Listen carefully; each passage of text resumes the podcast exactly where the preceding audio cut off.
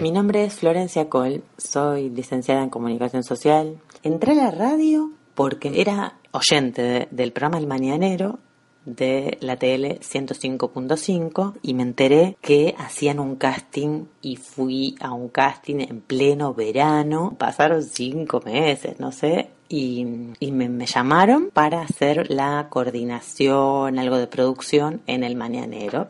Los primeros recuerdos como oyente de, de, radio es en mi casa, en la casa de mis viejos, con los mejores a la mañana. Cuando conocí el equipo de exteriores con Susana Tealdi, era un camión. O sea, era un camión y yo entré a ese camión para porque lo quería conocer.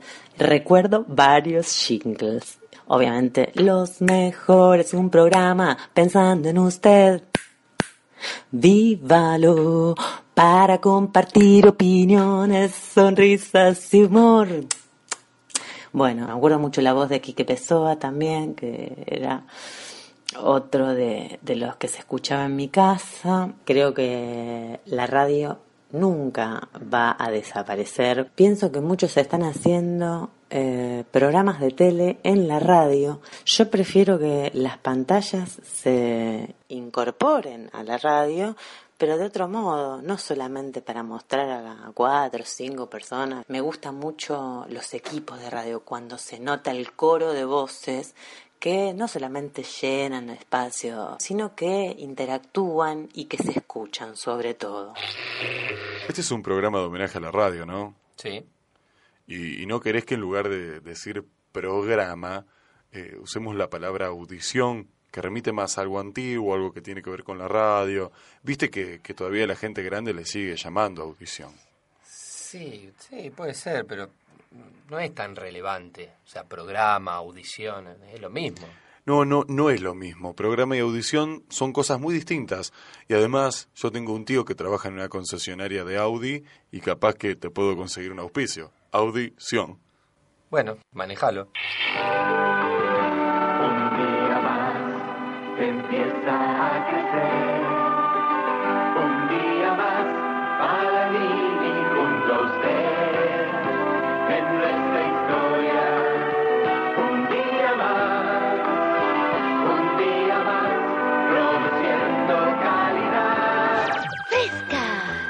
¡Fresca! Fruta fresca, fruta fresca. Disfruta San Marcos. Fruta fresca, fruta fresca. Disfruta San Marcos. Jugo San Marcos, frescura y sabor. Servite San Marcos y disfrútalo. ¿Qué yogur tomas? Yo, Burkotar. ¿Cómo te sentís? Yo, Gurkotan. ¿Y ahora qué querés? Yo, Gurkotan. Yo, yo, yo, yo, yo, yo, yo, yo, yo. Yo, Gurkotan. Alfajana, de la gana. Alfajor helado, la montellana. El único alfajor helado. Del mejor helado, el mejor alfajor. ¿Me das una alfajana de la gana? Alfajor helado la montevideana. Paladín es calidad con historia.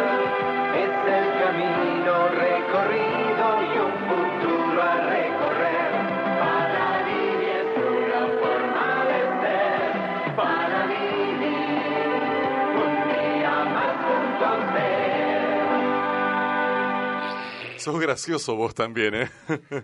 Eh, eh, te nombré una marca de auto y, y me dijiste manejalo. me gusta, me gusta, sos creativo, sos creativo.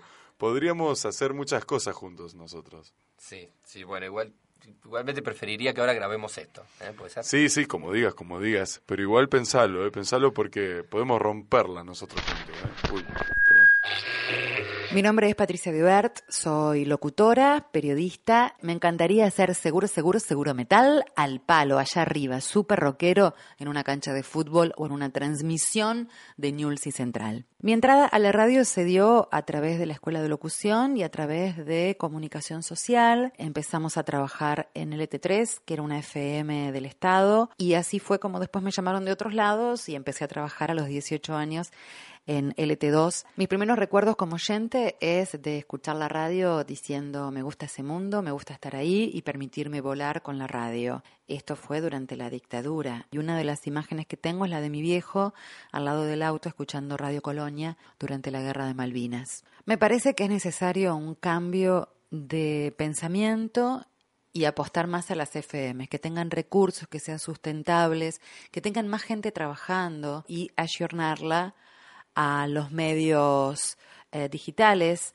Lo que vos querés escuchar, lo vas a escuchar después en las páginas de los programas, en las páginas de las radios. Lo otro pasa por la información, por la investigación, por el periodismo y esas son las alternativas que van a seguir estando, que son necesarias y que también tenemos que agarrarnos de ellas porque no son reemplazables.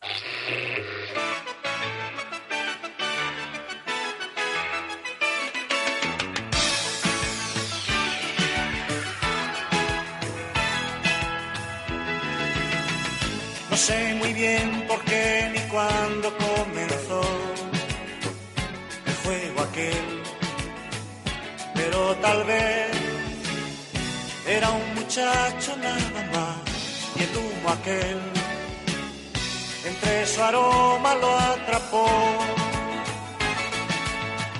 Mientras caminaba silbando una canción de los VG y su reloj pasa un minuto de las diez y sobre él se agita un mundo de neón. Viste como quieras, toma Coca-Cola, vuela por Iberia. José Luis Perales, estamos escuchando Pequeño Superman. ¿Escuchaste? Toma, Coca- toma Coca-Cola, vuela por Iberia, Nueva York. José Luis Entre Perales. tantas otras cosas. Una de las tantas canciones que fueron prohibidas durante la última dictadura militar. Esta canción de José Luis Perales fue prohibida por la dictadura. Esta misma, la que estamos escuchando en Parsifal y después. Yo, ¿Sabes por qué tengo que repetir el nombre del programa? Sí. Por, por si me confundo. Para no decir. Para no decir rompiendo los cocos. ¿Y por qué te vas a confundir? Por el invitado que tenemos a esta hora.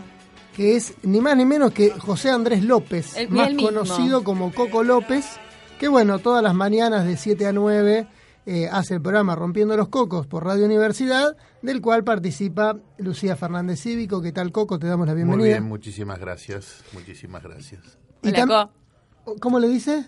Yo le digo Co. No, no, empezá que yo te ponía Lucía, no, decime Lu, que queda mejor. Coco, eso no lo cuentes. Claro. Eh, a Pili Ponce, ¿cómo le dirían? Pi. Eh, Claro. Decime Pi. Yo no me, le- no me la imagino a Pili Ponce diciendo, decime Pi. No se da cuenta que suena mal. Y a vos te digo Ger, entonces. Eh, podría ser, ¿eh? Podría ser una forma. Y estamos también junto a Germán Mangione, que es de la Cooperativa de Comunicación La Brújula, y todos los días, de 10 a 12, en realidad cuando uno dice todos los días, dice de lunes a viernes. De lunes a viernes, de 10 a 12, conduce La Brújula de la Mañana por Radio Vox. Así es. Y ta- estamos también con toda esta gente que vino acá al lapso, que no dijimos nada, Javier. Porque además de estar saliendo por internet, Sí, estamos también saliendo por un auditorio que está conformado por un grupo de alumnos, eh, docentes y allegados a la carrera de comunicación social que están allí siguiendo las alternativas de esta, de esta transmisión. acá en la Siberia. inaugural de- del, del laboratorio sonoro. También estamos, ¿no? Junto a, a Nicolás Ashkar, junto a Guido Brunet, junto a Martín Parodi, Valeria Millar, Mario Armas, Clara López Berril y todo. Gabriel. Un grupo de gente, Gabriel Levín, Gabriel Bizán, Tomás Viu, todos los que están haciendo la, la producción de este programa, Andrea Caramari, por supuesto, que está oficiando de anfitriona. Y bueno, en esta transmisión que ya entra en su tercera hora de, de- de programa y estamos justamente con, con Coco López y Germán Mangione, a quienes les, les agradecemos por, por la presencia aquí. Coco, ¿te viniste de color rojo por algún motivo? No, eh, Te íbamos a recibir con la internacional, pero dijimos no. no, no. Eh, a ver si todavía después tengo problemas políticos. No, no, no, no, no. Como los que tuve para poder entrar en la radio. ¿Cómo se definirían? ¿En qué radio, Coco, tuviste? Ah, ¿A dónde tuviste problemas? ¿Dónde? ¿Qué te pasó? No, eh, las radios estaban intervenidas por militares. Ah, claro, que Y- no dejaban escuchar a José Luis Perales. No, pero Entre hacían cosas peores. Sí. Hacían cosas peores. Y mm, como yo no podía entrar a la radio porque soy afiliado al Partido Comunista y ellos lo sabían y ya había, ya había tenido algunos problemas, yo trabajaba en la producción comercial, digamos, de la mañana entera, donde Pili, conductor era Quique Pessoa, Pili Ponce y Daniel Aliar eran lo- las voces, los locutores, y entonces yo armaba en general las, eh, las transmisiones eh, que se hacían fuera de la radio. Y un día hicimos una transmisión en, en Cayo Video Lagos, donde lo que en ese momento era una cooperativa que después se transformó en un banco, finalmente es una filial del Banco Credicopa ahora, y inauguraron un edificio. Y entonces se hacía el programa con la gente de adentro del banco, una cosa mu- mu- era interesante, linda. La gente, que yo, Kiki era todo unido, iba de 7 de la mañana a 1 de la tarde el programa. Y el banco para, para festejar el aniversario, en plena época de la dictadura militar, había contratado a Mercedes Sosa en el Teatro del Círculo. Ahí, ahí escuché por primera vez cantar a Mercedes Sosa La Cigarra. Y entonces Quique, que era un desaforado para todo, para todo un desaforado, eh, en un momento dado dice, y esta noche todo el mundo al Teatro del Círculo a ver a Mercedes Sosa. Bueno, desde el Teatro del Círculo nos dijeron que a partir de ahí, era un programa que tenía eh, se le bloquearon los teléfonos al Teatro del Círculo porque nadie sabía que venía Mercedes Sosa. Era una cosa casi interna para los clientes del banco. Y a los dos segundos apareció el coronel Segovia, creo que está muerto. Eh, apareció el coronel Segovia a la audición eh, prohibiéndole nombrar que venía Mercedes Sosa al Círculo.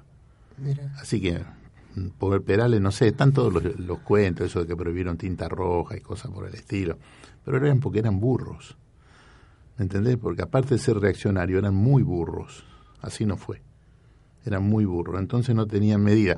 Eh, eh, bueno, el flaco mm, que hacía programa de radio, el flaco Rafael Daneri, presentó a Osvaldo Pugliese en el círculo, lo presentó como se debía, un hombre comprometido, con ideas políticas. Cuando llegó a la radio lo habían echado.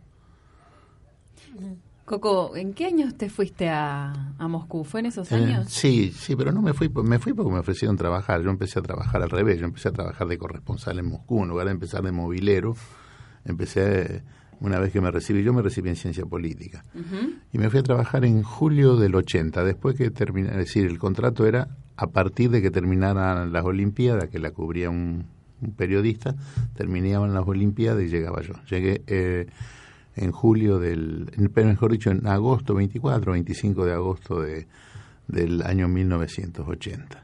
Otro aniversario para recordar, mira. Tenés, ahora en tenemos. agosto. Aquí se ha Mm. cumplido un nuevo aniversario de tu partida a Rusia. Sí, eh, ahí, y ahí trabajé también todo el mundo al revés. Empecé a hacer un programa que se llamaba La Semana Argentina, que tenía como cortina un tema de Jaime Torres, eh, sin voces, y se llamaba La Semana Argentina, eran 10 minutos grabados que se emitían los viernes acá. En Argentina llegaban los viernes a las 20.30. Duraba 10 minutos, era todo guionado y había un editor que te revisaba el- y discutía con vos los contenidos, en general sin problemas, pero bueno, vos tenías que llevar el programa escrito. Eran 10 minutos, el, el operador tenía un reloj, te marcaba, y si suponete, ¿Cómo claro, ibas? si- de 10 minutos, si cada uno se pasaba dos minutos, la torta al fin del día era de 30 horas. Entonces, el, el operador también tenía un, hablaba español y tenía un guion y decía, mira, en lugar de 10 minutos hiciste 10.40, ¿qué saco?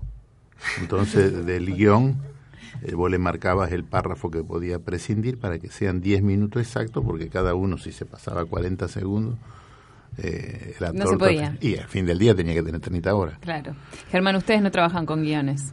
Eh, no, y pensaba cuando hablaba Coco, digo, nosotros eh, arrancamos en una época mucho más fácil, ¿no? En ese sentido, Eh, estoy hablando, digo, después de, del año 2000, eh, cuando empezamos a, a- a hacer algo de radio, no con la cooperativa La Brújula, que tendrá unos 5 o 6 años, pero digo, a, a meternos en el tema de la radio, pero pensaba también cómo es esta idea, ¿no? De, de aquella prohibición de decir algunas cosas, digo, y prohibiciones políticas y cuestiones guionadas, nosotros entramos en una época en que un poco la prohibición la ponía el mercado, ¿no? Una, eh, estábamos afuera.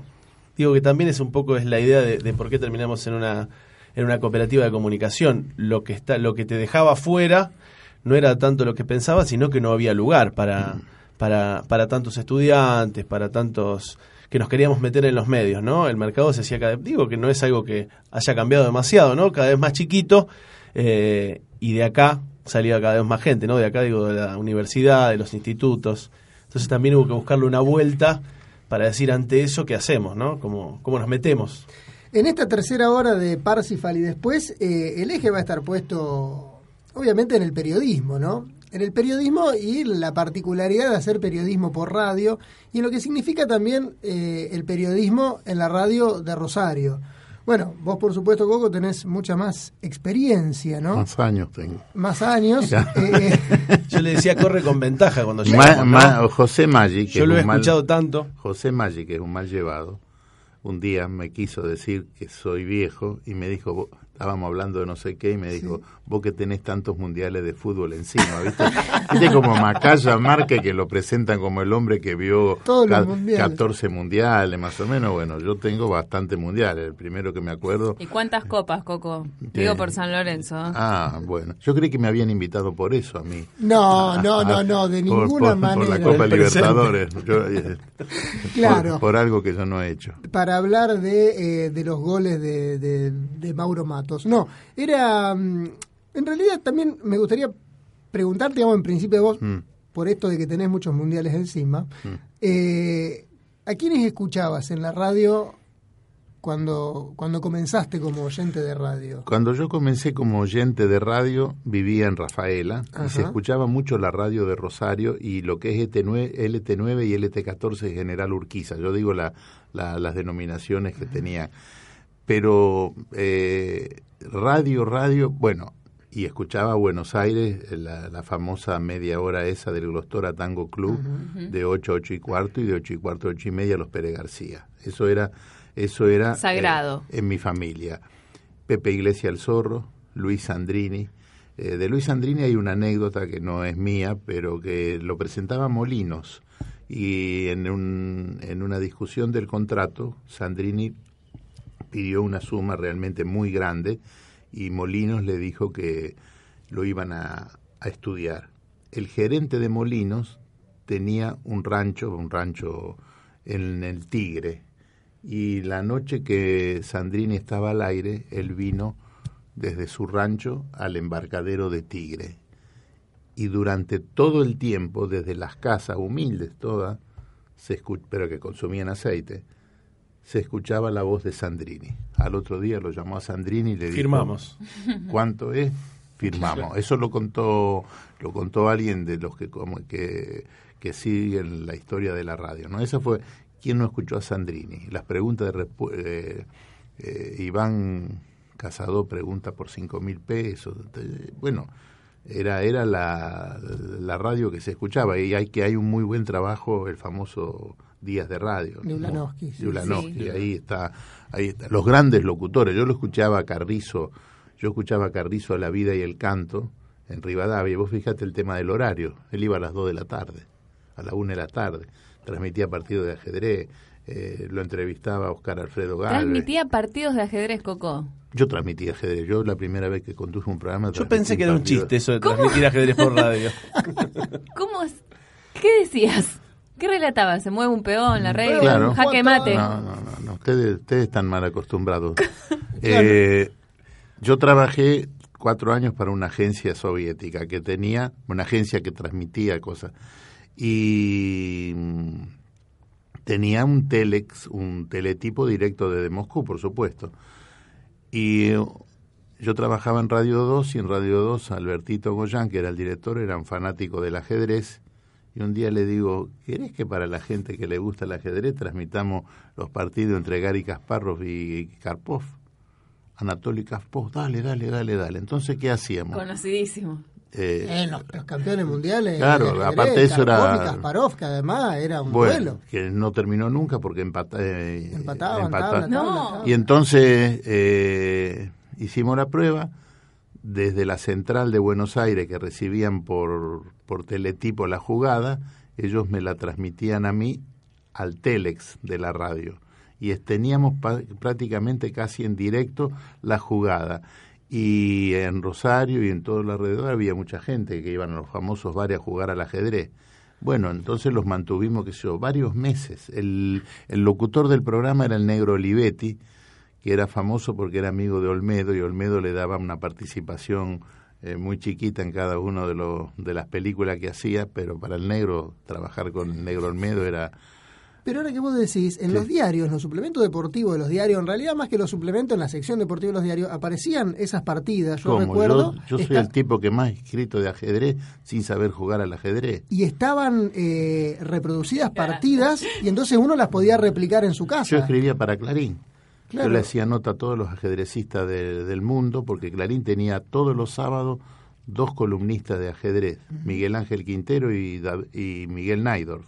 Claro, Y, Naidorf, entonces todo lo que sea ajedrez interesaba. Y Todo- estaban esas partidas de Kasparov y Karpov, estaban entonces Pero al otro día, cuatro ¿no? damas, Más allá, más allá del ajedrez, me parece que también habla de eso de la radio, ¿no? Del rol que jugaba la radio. Claro. Porque esto que dice Coco de eh, la gente, era la única manera de que una información como esa, digo, sea ajedrez, sea ping-pong o sea lo que sea, digo, era la radio, era el lugar. El diario, nosotros dábamos las movidas a las 2 de la tarde y el Claro. diario la publicaba el otro día a las 9 Claro, de la me parece mañana. que es eso, ¿no? La Ah, presencia de la Entonces, radio. pero en los bares, que se comunicaban con nosotros, a veces pedían repetición de jugada porque... y El porque, Televín, Televín, el Televín. Lo que pasa que lo- lo- en los bares, para un fanático del ajedrez, seguían la, ellos iban haciendo las la movidas claro. y como son los ajedrecistas, son una... eh, yo estuve en muchísimos torneos y uno lo seguí con Miguel Naidorf. Vos no sabés lo que son los ajedrecistas. Se reúnen alrededor del tablero y estoy hablando de campeones mundiales y qué sé yo, y te dicen, no se acuerda nadie de esta jugada, me decía Naidorf. Y entonces él se asomaba, era un tipo muy, muy considerado en el mundo y decía, peón cuatro damas, eh, Finlandia, año 1952, y estábamos en el 83, y el tipo se acostó. Se acostó. Se acordaba. Eh, Naidor me dictaba las partidas para yo las mandarla a Clarín. Yo le decía, don Miguel, me va a cerrar, me va a cerrar. Y me decía, eh, Coco, no te preocupes, las demás las tengo escritas. La que jugaba Miguel Argen- Tintero, el argentino, él me la dictaba de memoria. Tres horas después que terminó la partida, él se acordaba la partida de memoria y a medida que iba avanzando.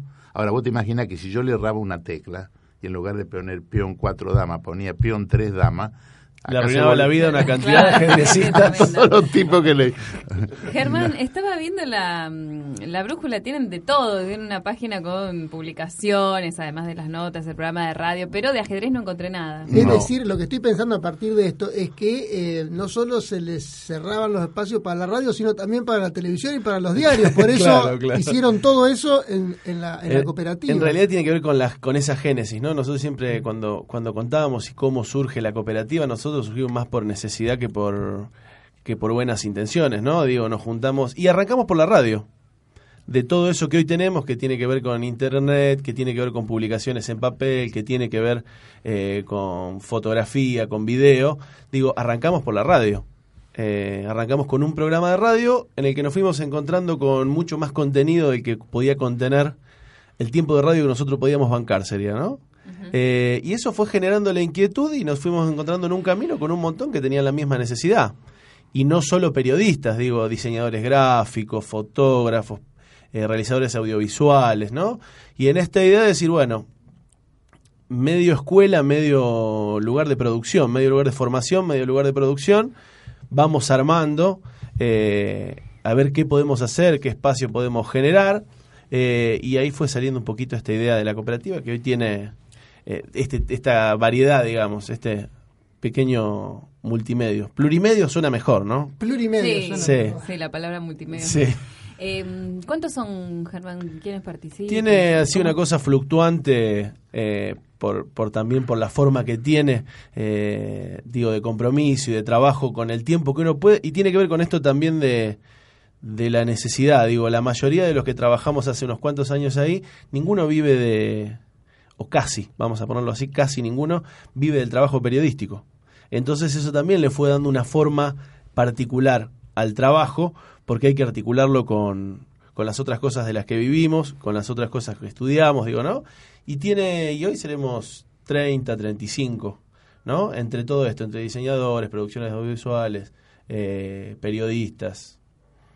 ¿Y como oyente de radio qué escuchabas? Mira, pensaba recién cuando decía Coco, yo, eh, y, y escuchaba también a Mogueta, ¿no? Contar, eh, cuando escuchaba radio, yo soy de San Lorenzo, ¿no? Eh, no vengo de una casa que tuviera cultura radial. No se escuchaba, se escuchaba mucha música, ¿no? Muy variada, pero no había una cultura de escuchar radio. Eh, y vos me decís, cuando soy chico pienso en radio y sabés que me acuerdo de la Candelaria, Ajá. ¿no? Eh, si quiere que el mundo se entere, dígalo en la Candelaria. Tenía esa cosa de la radio más de entretenimiento que de periodismo, cuando era algún domingo, cuando era una cosa así, pero no había una cultura radial. Y después cuando voy llegando a Rosario, cuando empiezo a estudiar, me encontré con el mañanero en la tele, me encontré con, con algunas cosas que también me rompieron algunas estructuras de qué es lo que se podía en la radio, ¿no? Eh, incluso me costó mucho también a partir de eso poder pensar, eh, hasta que entré en la M, vamos a decir, a escuchar a M más grande, poder pensar el periodismo en radio. La radio para mí era otra cosa, era esa compañía, era música, ¿no? Algún flash informativo, pero no pensando en esa cosa de desarrollar periodísticamente eh, algunas cuestiones, de profundizar, ¿no? ¿Y vos, Coco, llegaste al periodismo por la militancia? Sí, sí. Yo tenía, eh, ¿cómo se diría?, responsabilidades en lo que era el aparato de prensa del Partido Comunista y en función de, de hacer eso, de hacer eso y lo hacía lo hacía con mucha pasión, sin tener muchos elementos.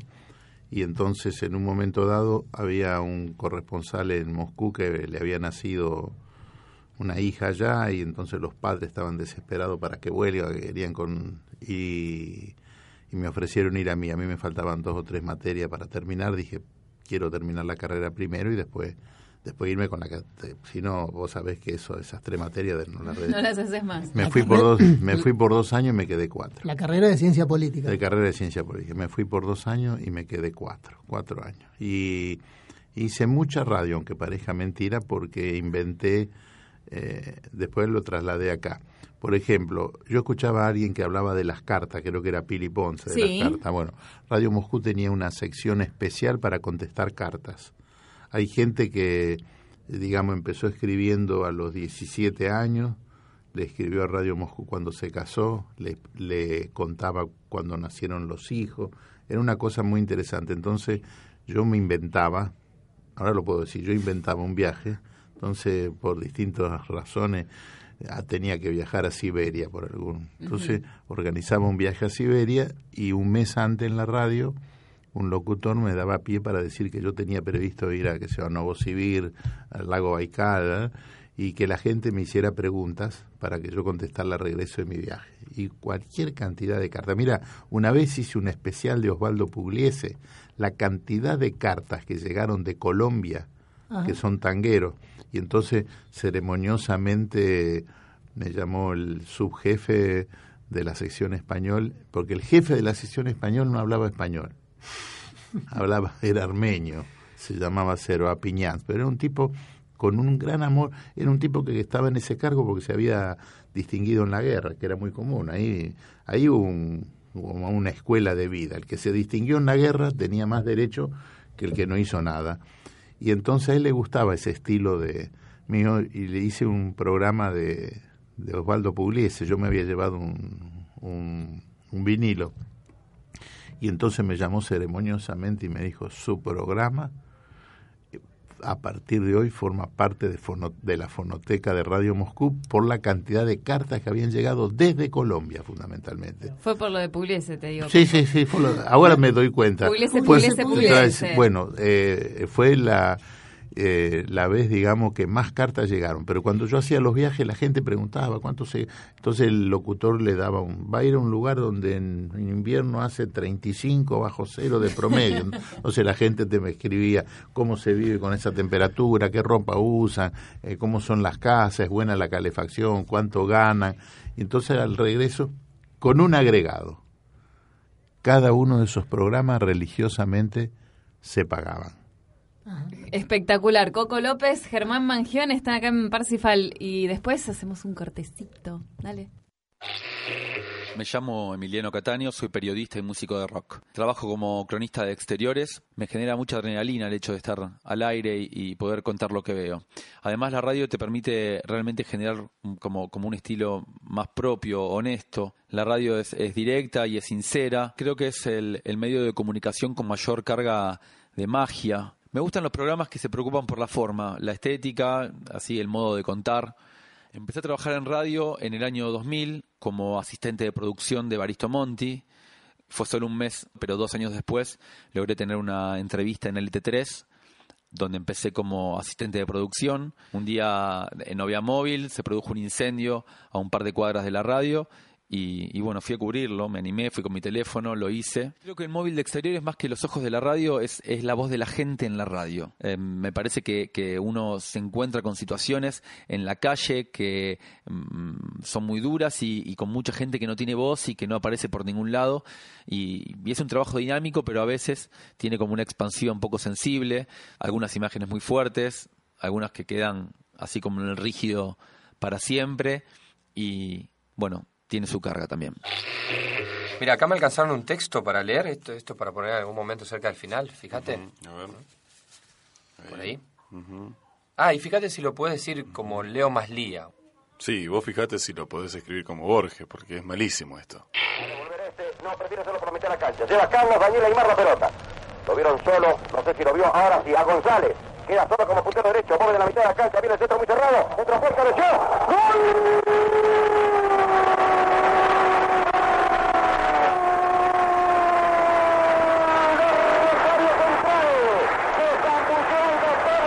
con un golpe de cabeza abajo. Lo batió totalmente a Pelé. Clavado a los 10 minutos 1-0. Clara la maniobra de Aymar. El pase a González que avanzó sin marca por el sector derecho. El centro medido al medio del área. Palomita de Aldo Pedro Pei. Abajo hay rincón a la derecha de penal y Central se pone en ventaja en la que fue tal vez la jugada mejor concebida de todo el partido. Yo no puedo leer esto. Es la nada. Está sacado Wikipedia. En 1920, Enrique tenía Consensini, el proyecto que llevó a la primera expedición, la difusión argentina. ¿A vos te parece que se puede leer como Leo Maslía una cosa así? Bueno, mira, Flaco, al final vos tenés más problemas que los Pérez García. No lo conozco al señor García ese. Alcanzando la pelota a la mitad de la cancha, Capurro. Sale jugando por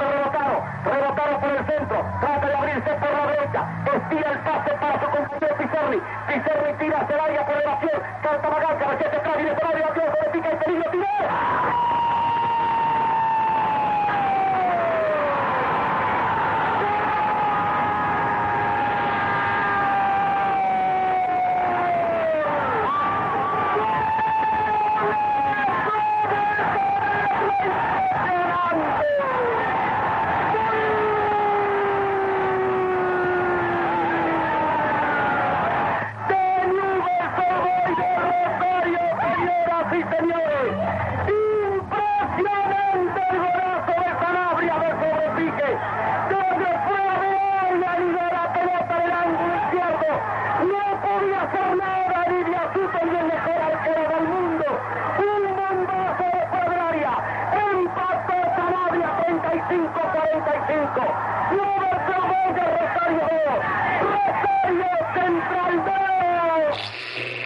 Pérez García no es señor, es una familia. ¿no? La familia Pérez García. De un radioteatro muy famoso que hubo en la Argentina. que ¿No sabía eso? No, no sabía. ¿Cómo que no sabía? No, no sabía cuál es el problema. No sabía que no, no soy un sabelo todo yo. No, está bien, sí, pero si no conoces a los Pérez García, yo no te puedo dar la locución para una transmisión especial sobre la historia de la radio.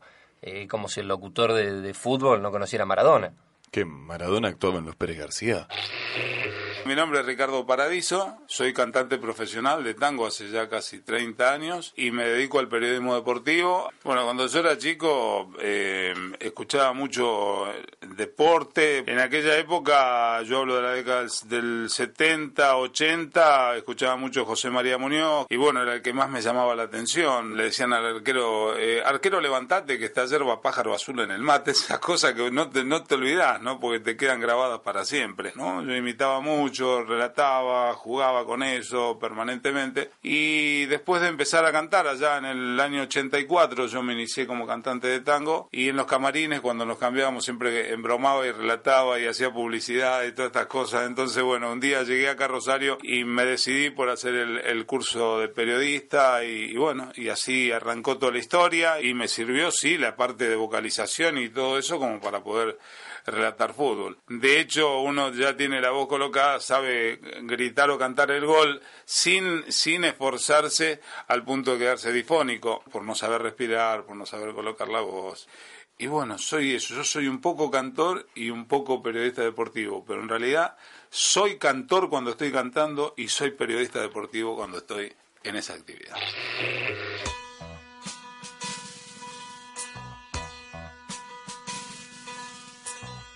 Mis amigos son unos atorrantes,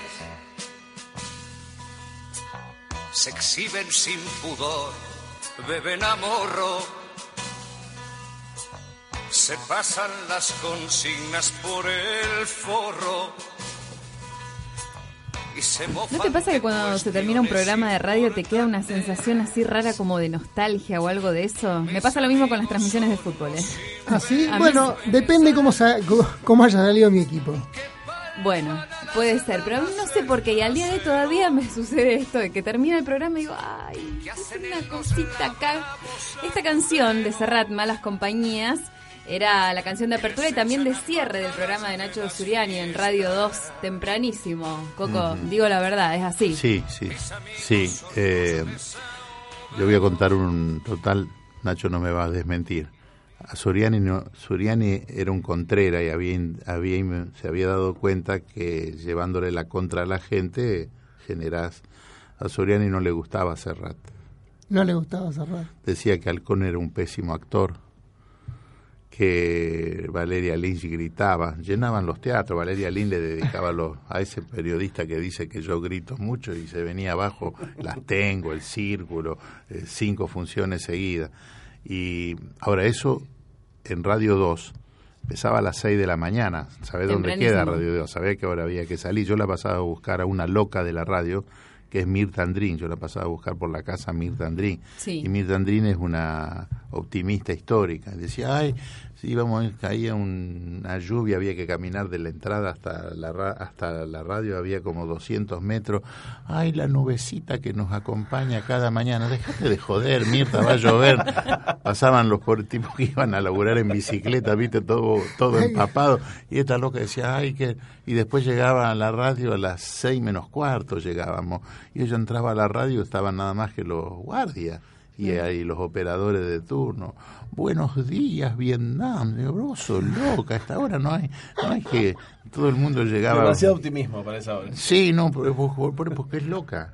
Por eso, porque únicamente eh, bancarse y sigue ahí actuando y sigue siendo siempre la misma, una, una gran compañera, una gran locutora. En, en la radio rosarina hubo muchísimas voces. Vos me decías, por ejemplo, en mi época, Raúl Granado, hacía la matiné del tango. Nosotros en Rafaela escuchábamos la matiné del tango, cada uno en su casa, eso sí, nada de escucharlo en grupo. Y después de que terminaba la matiné del tango, íbamos al café y discutíamos. No, pero la versión de, de Pugliese es mejor que la de Troilo, Darienzo es mejor que Biaggi, o sea, generaba discusión y había, todavía ahora la hacen con ese mismo nombre, fue una invención de Miguel Domingo Aguiló, que transmitía en Rafa. ¿Quién no escuchó carrera de auto por radio? carreras de autos se escuchaban por radio. Bueno, de hecho yo me acuerdo de Ruta Libre, Camino abierto a todas ah. las y este, y este Que era de Orlando Román en el ET8 y en el ET2 estaba Alberto Manera. Alberto Manera que... Eh, campeones del volante. Campeones del volante que estaba antes del programa que yo hacía de persona a persona. Y Alberto te robaba siempre algunos minutos porque en media hora metía de una carpeta publicitaria que era Rubén, Rubén Pistaquia era el locutor fallecido, ahora los dos y entonces, ¿sabe lo que hacía para robarme unos minutos? Yo ya estaba ahí por entrar y entonces el tipo decía, y probaron el nuevo motor de del Midge de Sunchale, ahí cerca de los pagos de Coco de Rafaela, entonces me metí a mí eh, como que y, y, se daba uno o dos minutos más para poder leer para poder leer la carpeta, era una carpeta y yo ahí aprendí, no sé lo que es todavía ahora, y ahora nos vamos a Bombal, donde nuestro corresponsal de Bombal nos va a contar los adelantos que hay en el karting Zapucay. ¿Vos sabés lo que es el karting Zapucay? Ni la más pálida. Yo lo escuché durante años. El karting Zapucay tenía corresponsales y a la gente en los pueblos le encantaba salir por radio. Le encantaba y era un programa muy escuchado. Los fierreros escuchaban eso como los, que, los futboleros que escuchan juego de pasión o cosas por el estilo.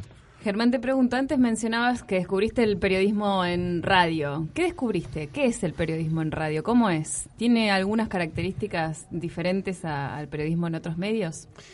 Y en realidad sí, porque tiene lo del... Bueno, extensión tiene todo, digo, uno hace gráfica y también tenés que cubrir una extensión o un pedido, digo, pero tiene una, una cuestión particular, me parece que, no sé si es particular del periodismo en radio, pero que hay que respetarlo, digo, que hay que tratar de capturar al que te está escuchando eh, para, para que ese desarrollo, por eso decía que no venía de esa, de esa cosa de desarrollo periodístico, ¿no?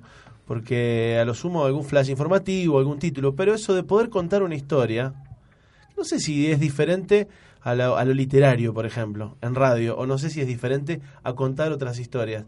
Me parece que la mecánica es la misma, lo que cambia es lo que estás contando, pero eh, los problemas son los mismos. Tenés que hacer que ese desarrollo, esa idea que vos querés contar y querés, tiene un principio y tiene un final, y que sea llevadera y que en la radio suene bien, y que esté acompañada y que esté organizada de tal manera que a la mitad del relato el otro no diga, bueno, no sé ni de qué estaba hablando. Este tipo. Y tiene esa cosa particular de la radio, ¿no? Yo cuando hago radio siempre pienso uno hace como se hace, me imagino yo que le pasará a muchos, el oyente imaginario, ¿no? Uno hace radio para alguien, está en la cabeza te haces una imagen de que hay alguien del otro lado. Eh, y siempre pienso en eso, ahora por ejemplo con la radio a la mañana, ¿no? Sí. Incluso yo, uno no está sentado al lado de la radio prestando el 100% de la atención a lo que está diciendo el periodista, desarrollando una noticia con nombres propios, con cifras. No, uno está cocinando, está estudiando, está trabajando en el taller, está en el auto y escucha un pedacito. Bueno, como teniendo en cuenta eso, me parece que tiene un formato particular, una magia particular, que uno también la va aprendiendo con el tiempo. Vas a saber uno si la terminó de aprender, ¿no? Tampoco. Claro. Y, mm, la tradición periodística de radio en Rosario, yo, esto es una opinión. Mm. A mí me parece que la marca de Monti todavía trasciende. La inventó Evaristo Monti. Inclusive en periodistas de ideología contraria a la de Monti, en los modos, el, el modo de opinar, el silencio. Hay un estilo que inventó Monti que hoy todavía... No sé si un estilo, pero el periodismo radial tenía ocho horas de radio por día. Hacía cuatro horas en la mañana, cuatro horas a la tarde. Eh, y, y hablar con la gente como Eduardo Conforti, que trabajó tantos años con él, eh, pueblo que va, lugar que va, la gente, usted trabajaba con Monti, esa era la, señal, la señal de la radio, como yo te decía, como fue el Granado también en su momento, y los ingredientes para el aperitivo los escribía Evaristo Monti, los leía Raúl Granado, y eran auspiciados por Amargo Obrero. ¿Vos sabés cuánta hubo gente que pensaron en mí a mí por, por la edad, no te animás a escribirlo. No, le digo, ya lo hizo Evaristo Monti y lo leyó Raúl Granado. Los ingredientes para el aperitivo se llamaba. Al mediodía. Era una columna eh, sobre cualquier cosa que escribía Evaristo Monti y que las leía Raúl Granado. Y eran auspiciados por un aperitivo, por Amargo Obrero. Esa era una marca de la radio Rosario. En Rosario hubo una, eh, un programa que se llamó Clarita y Severito ah, estuvimos hablando de eso, que inclusive Hugo de Cruz, el propio Hugo de Cruz, no, recordaba. Había que hacer cola para poder hacer publicidad porque el programa se pasaba de las normas del Confer. Tenía más publicidad que, que la que permitía el Confer. Entonces a vos te anotaba. Kiosco tal, cuando se salga algún cliente lo llamamos y usted puede entrar. ¿Quién pudiera, no? Quedaba todo anotado. Quedaba, no, no, no, no, no, no, no. Bueno, la mañana entera también. En la mañana entera, eh, cuando hacíamos las transmisiones en los pueblos o en la ciudad de Casilda, un solo cliente por rubro. porque tampoco no se podía, se, entonces a veces la mañana entera hacía de, en lugar de 7 a 1, hacía de 7 a 1 y cuarto, una y media, para tomar una hora más y que se lo computen para poder meter toda la publicidad que tenía. Estoy hablando plena dictadura militar Martínez de Oz, ¿eh? para que ninguno se confunda que era Cámpora Gelbar, no, no, era Martínez de Oz, eh, la carpeta publicitaria, ahí ese programa fue el primero que tuvo móvil, el móvil era de Coca-Cola. Eh, ese fue el primer programa eh, que tuvo que tuvo un móvil por las calles y con una leyenda eh, publicitaria, por supuesto. Con lo cual uno puede pensar entonces que había una especie de, condicionamiento que estaba atado a la práctica periodística al sponsor. No, no, no, no, sí, por supuesto, vos tenías que comprar el equipo que creo que era Motorola, el equipo para poder transmitir, qué sé yo, y había que tener un vehículo. Tampoco O sea, se ibas a andar contando algún chanchullo de Motorola. Claro. Tampoco Eh, tan desubicado. eh, por supuesto. No, no, pero con Quique Pessoa vos no tenías ninguna seguridad. ninguna seguridad. Era capaz de Todo decirte, eh, comprar cualquier eh, aparato eléctrico, pero que no sea de la marca Motorola o cosa por el estilo. Te- Eso te lo podía hacer, lo ha hecho. Yo sé que ha criticado clientes de la radio al aire. Bueno, así eran los despelotes que tenía. Y así, como una vez le dijo Juliovich, cada vez que empecé un programa, dejar el auto en marcha. En la cooperativa no está Coca-Cola, no está Motorola. ¿Cómo hacen, Germán? Eh, y todavía no sé cómo hacemos, ¿no? Me parece que tiene eso que decía antes, tiene mucho de, de ganas de hacer periodismo y tiene ese condicionamiento, que también termina siendo un condicionamiento desde otro aspecto. Digo, no te condiciona una marca para que no digas algo, pero te condiciona no tener esa marca para poder producir otras cosas, ¿no? Porque Claro. efectivamente ninguno de nosotros tendría ningún problema en, en tener ningún auspiciante, pero el tipo de laburo y desde dónde uno lo hace muchas veces no es lo más llamativo para lo comercial y tiene ese límite. Eh, la mayoría de nosotros labura de otra cosa, ¿no? Y eso tiene un límite a la hora de desarrollarte periodísticamente, de, de- lo que me parece que pudimos lograr y, y- nos pone contento, ¿no? Pensando para atrás, es poder hacer de esa debilidad algún tipo de fortaleza, ¿no? Está organizado medio así inorgánico, medio con el compromiso de cada uno, el tiempo que pueda, algunos pueden más tiempo, algunos pueden menos tiempo, algunos pueden poner más, unos pueden poner menos, pero eso nos dio cierta movilidad y nos dio cierta capacidad de producir en esas condiciones que hoy el que no lo eligiera, digo, hay un montón de estudiantes, de profesionales recién recibidos, que quizás no elegirían el camino que nosotros elegimos, de cómo trabajar, pero no les queda otra, digo, ¿no? Entonces me parece que en ese ámbito le, encontramos una vuelta para, para poder producir igual, ¿no? Con, con- con lo que tenemos a mano, va, hicimos el pan con la harina que había. Eh, siempre uno se queda con ganas de más, siempre uno se quedaría con ganas de poder tener eh, más tiempo, más presupuesto, más producción para un montón de cosas que quedan ahí, pero bueno, nos fuimos buscando la vuelta, ¿no?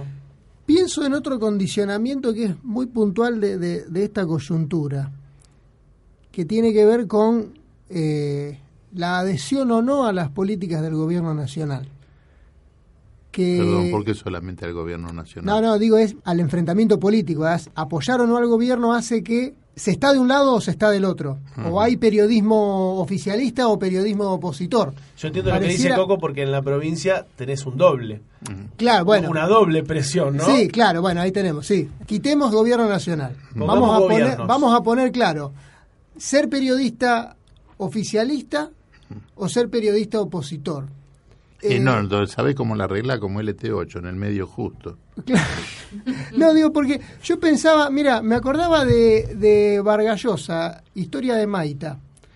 Hay una historia de Maita, Vargallosa plantea un Perú eh, directamente intervenido por, por Estados Unidos, ¿no? Y, y entonces en un, en un párrafo él dice, describe, ¿no? La situación y dice, la información en el país ha dejado de ser algo objetivo y se ha vuelto fantasía, tanto en los diarios, la radio y la televisión, como en la boca de las personas. Informar ahora es, entre nosotros, interpretar la realidad de acuerdo a los deseos, temores o conveniencias, algo que aspira a sustituir un desconocimiento sobre lo que pasa, que en nuestro fuero íntimo aceptamos como irremediable y definitivo. Puesto que es imposible saber lo que de veras sucede, los peruanos mienten, inventan, sueñan, se refugian en la ilusión. Y cuando leí este párrafo, dije, ah, mira, hay algo de, en realidad me lo preguntaba, si no hay algo de ejercer el periodismo tratando de interpretar la realidad de acuerdo a los deseos de, de, quien ejerce el periodismo. ¿Puede haber algo así? ¿Puede ser eso una de las marcas de la época? o, pequeña, pequeña pregunta, eh, digo, dejas en el aire porque de fondo la discusión, porque yo no, no sé si estoy de acuerdo con la idea de periodismo opositor o periodismo oficialista. Eh, yo creo que uno hace periodismo. ¿no? Después, evidentemente, tiene interpretaciones y queda de un lado o de otro. Digo, pero eso me parece que tiene más que ver con el periodismo mismo que con, que con los gobiernos, ¿no?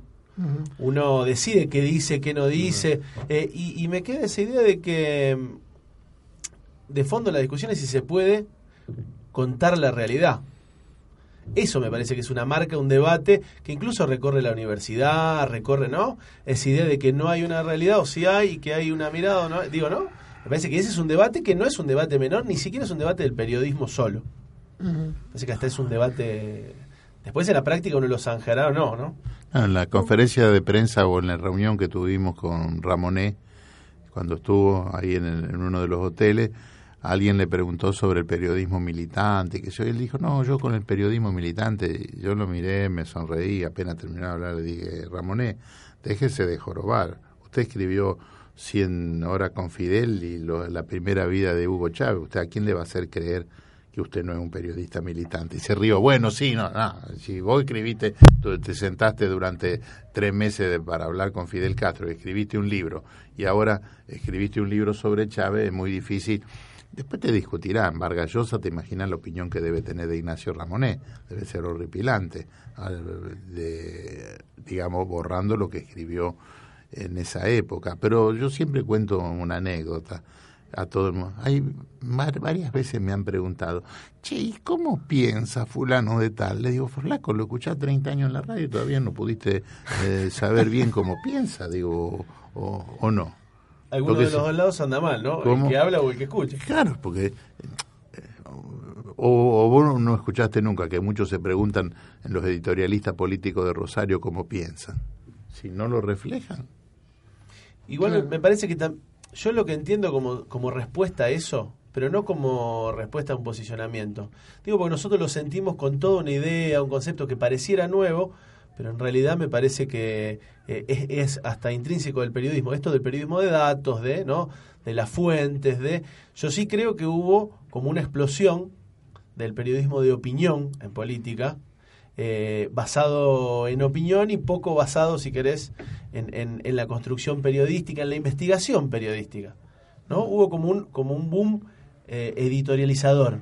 Me parece también que es como una respuesta a una eclosión que hubo que si querés yo la siento como propia, como nacimiento del periodismo que, nosotros empezamos a hacer o, o cómo lo entendimos, que es el 2001 en eso. Siempre me acuerdo cuando pensaba el periodismo en torno a eso, una encuesta que había realizado una socióloga, ahora no me acuerdo el nombre, año 99, 99-2000, sobre credibilidad. Viste que cada tanto salen algunas encuestas sobre la credibilidad. En el primer lugar, estamos hablando año 99, ¿no? Ya la crisis empezaba a, aflorar. En primer lugar estaba la iglesia, mm. la institución de la iglesia. Después los periodistas. Y en segundo lugar estaba el periodismo. Yo creo que así como eclosionaron una serie de instituciones en el 2001, digo, Corte Suprema, clase política, dirigencia sindical, el periodismo como institución también eclosionó ahí y se abrió un poco el juego, ¿no? Eh, esa pintada el, eh, eh, nos mean y el periodismo dice que llueve. ¿no? Digo, que tiene ese nacimiento ahí, y después fue dando respuestas y, cada uno se fue posicionando, pero me parece que en esa explosión de la palabra santa, de si, está en televisión es verdad, explotó ahí con un montón de otras instituciones y fue abriendo el juego. Bueno, algunos definieron que en ese marco no se podía contar más la realidad tal cual porque la, la realidad se contaba según la mirada de cada uno y no había una realidad y me parece que eso llevó a un boom editorialista. Y eso tuvo la contrarrespuesta, me parece a mí, a mediados de la década pasada, de empezar a, a, volver, y por eso digo que no es nuevo. Hace poquito leía por un regalo las obras periodísticas de Walsh, ¿no? Y no tienen nada que envidiarle a cualquier, vamos a decir así, investigador de datos de hoy, y uno dice, este tipo escribió hace esto hace 30 años, digo, y se preocupaba por la fuente, se me parece que lo que son como idas y venidas, ¿no? Explotó todo, salimos todos para cualquier lado, y ahora hay una vuelta que me parece que también lo tironea la audiencia, de volver a la rigurosidad periodística, a la investigación, como la manera de aproximarse a contar esa realidad, que no hay 50, va, es por lo menos así lo entiendo, digo, hay una, hay 50 maneras de contarlo, pero vuelve a haber una avidez, me parece, en el periodismo investigativo, con esa idea que es la manera de arrimarse lo más posible a lo que está pasando. La única verdad.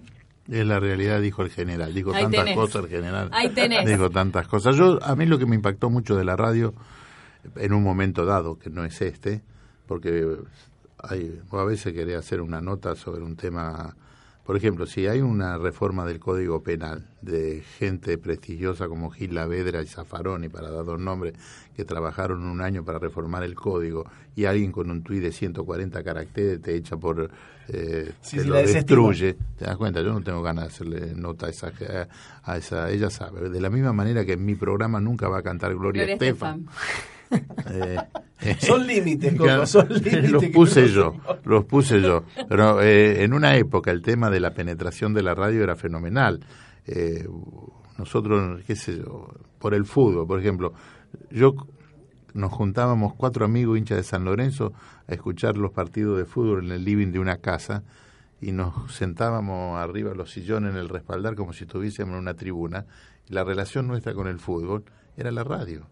Era la radio. Yo, yo vi fútbol por primera vez a los 18 años, una vez que vine a desfilar acá con el Liceo Militar y un amigo me prestó ropa de civil y fui a ver un partido a Newell y Racing. Yo por primera vez vi un partido de fútbol de primera a los 18 años. Había que juntar cuatro hinchas de San Lorenzo. Eh, éramos en, en Rafaela. ¿Qué no hiciste, Coco? ¿Cómo? Ya después de- ¿Qué no hiciste? Después de lo del relato del partido de ajedrez, Sí, me Pero no, hay dos, digamos, eh, que era la penetración de la radio. Y yo tengo dos casos que son los que me afirman de que hay que seguir peleando en un medio como la radio. Eh, en la guerra de Malvinas, eh, digamos, me- meses de mayo, junio, yo vivía con mis hijos mayores y era verano y ellos iban a un campamento de pionero. Entonces le dije a una muchacha, le digo, hace una nota para Latinoamérica, estos dos chicos que vienen acá por primera vez van a ir de vacaciones con chicos que nunca han visto en su vida, hablan otro idioma. Entonces ellos hablaron, ya en esa época hablaban bien el ruso, qué sé yo, y le hicieron un relato de cómo ellos pasaban las vacaciones. Y justo le preguntan qué canciones cantan en el campamento juvenil, que era de, de niños, era más que juvenil, y campamento de pioneros se llamaba. Y entonces ellos cantan en ruso una canción que se, eh, era muy famosa, de Puxigda Budie Sonce, que siempre esté el sol, que siempre haya paz, que siempre esté mi mamá. Eso duró tres minutos, porque más no duraban, tres, cuatro minutos. Y a la semana recibimos una carta de la maestra de uno de ellos que había escuchado ese programa y como yo no daba mi nombre verdadero, yo me llamaba creo Federico Sosa en esa época, en la época de, de cualquier manera estaba anotado en la embajada, ¿no? Sí. pero eh, la maestra de primer grado mandó una carta, porque nosotros le habíamos dejado la dirección preguntando si el que había cantado eso era su alumno, ¿por qué? Porque escuchaban la radio onda corta para ver si encontraban la verdad de Malvinas, que acá no se decían. Y otra más, que dije, bueno, nosotros un día, en- yo le ayudaba a un amigo que hacía un programa para Uruguay, yo hacía la segunda voz. Y un día él me dijo, ¿por qué no me ayudas? Dice en un tema, era no existía internet. Todo lo que llegue pidiendo la liberación del general Sereñi, vos compilado, y hacemos de 10 minutos, él tenía también, 3 minutos pidiendo la libertad de ¿Y Sereñi. qué hiciste, Coco? Y yo hacía eso y leíamos eh, tres minutos. Pidió la libertad de Sereñi el rector de tal, tal, tal, tal. Y un día recibimos una postal de Sereñi desde la cárcel. Y un día le hago un reportaje en Radio Hollywood a Sereñi cuando cumplió 80 años y él me cuenta que todos los sábados con una radio le, saca, le sacaba un alambre, una alambrecita, se lo había y ataba el alambre al abarrote de la celda que le hacía de, de antena y escuchaba el programa. Ahí está. Un tipo que estaba preso La en, la, radio. en la cárcel. En todos en la- lados. en la- eh, más que en la cárcel, estaba en la jefatura de policía que está en pleno centro de Montevideo. Dije, chao, si a 14.000 kilómetros de distancia un tipo se te mete en la oreja en El tres poder mil- de la radio es increíble. Yo creo que eh, eh, esto es merecedor para, para cerrar y dejar de todas maneras la puerta abierta porque yo quiero volver a charlar con Coco sobre los relatos de partidos de ajedrez. Es, es- es un tema que Bueno, ha quedado pero- pendiente. Eh, salía, en la, la- salía la publicidad en uno de los diarios de la tarde, no me acuerdo si era Tribuna o Crónica. eh, Así pero Para el próximo programa. Para el próximo Javi. programa yo eh, eh, quiero hablar de... de- con de el agregado de que yo no sé jugar al ajedrez. de- Es- eso, Eso lo- es eso impactante. lo Coco López, Germán Mangione también en Parsifal y después. Les agradecemos muchísimo la presencia. Sí, próxima vez que no sea la hora de la siesta. Ah, le arruinamos Tomo la nota, siesta. Coco. Me sumo, me sumo al pedido. Dale.